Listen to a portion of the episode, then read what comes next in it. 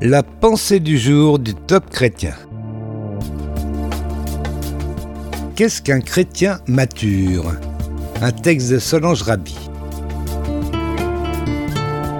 Nous lisons dans 1 Corinthiens chapitre 13 Quand j'étais enfant, je parlais comme un enfant.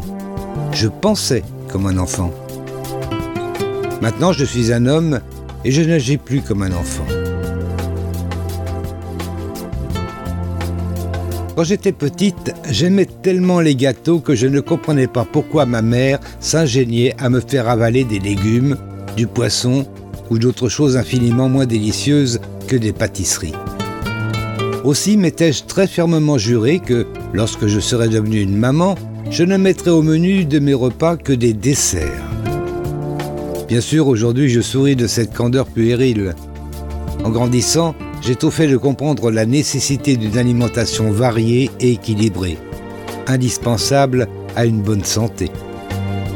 De même, dans ce domaine spirituel, nous sommes appelés à grandir, nous instruire et devenir des êtres matures. Certes, la Bible nous invite à être comme de petits enfants dénués de malice, pleines de confiance en Dieu, sans arrière-pensée ni inquiétude, pure, simple, humble, afin de recevoir le royaume de Dieu. Néanmoins, dans le domaine du jugement, de la connaissance, du raisonnement, de la compréhension, nous sommes appelés à être des hommes matures et accomplis, nous dit 1 Corinthiens chapitre 14. Nous nous inquiéterions de voir un enfant qui ne se développe ni physiquement, ni intellectuellement, ni émotionnellement. Alors pourquoi trouverions-nous normal de continuer à penser, raisonner, parler comme des enfants sans nous préoccuper de notre manque d'équilibre, de clairvoyance ou de compréhension Luc chapitre 2 nous apprend que Jésus croissait en sagesse, en stature et en grâce devant Dieu et devant les hommes. La maturité, ça se voit. Alors qu'est-ce que devenir adulte du point de vue spirituel? Eh bien voici quelques repères. Donnez votre meilleur à Dieu, mettez-le en premier. Manifestez le fruit de l'esprit, l'amour, la paix, la joie, la patience, la bonté, la bienveillance, la fidélité, la douceur, la maîtrise de soi. Exercez toujours la règle d'or du pardon. Placez la volonté de Dieu au-dessus de la vôtre. Crucifiez votre chair et ses désirs et laissez l'esprit vous conduire. Regardez les autres comme étant au-dessus de vous. Aimez et servez ce que Dieu vous confie. Faites des disciples de Christ. Ne laissez pas vos ressentis seuls vous guider, mais fiez-vous à sa parole et à ses promesses.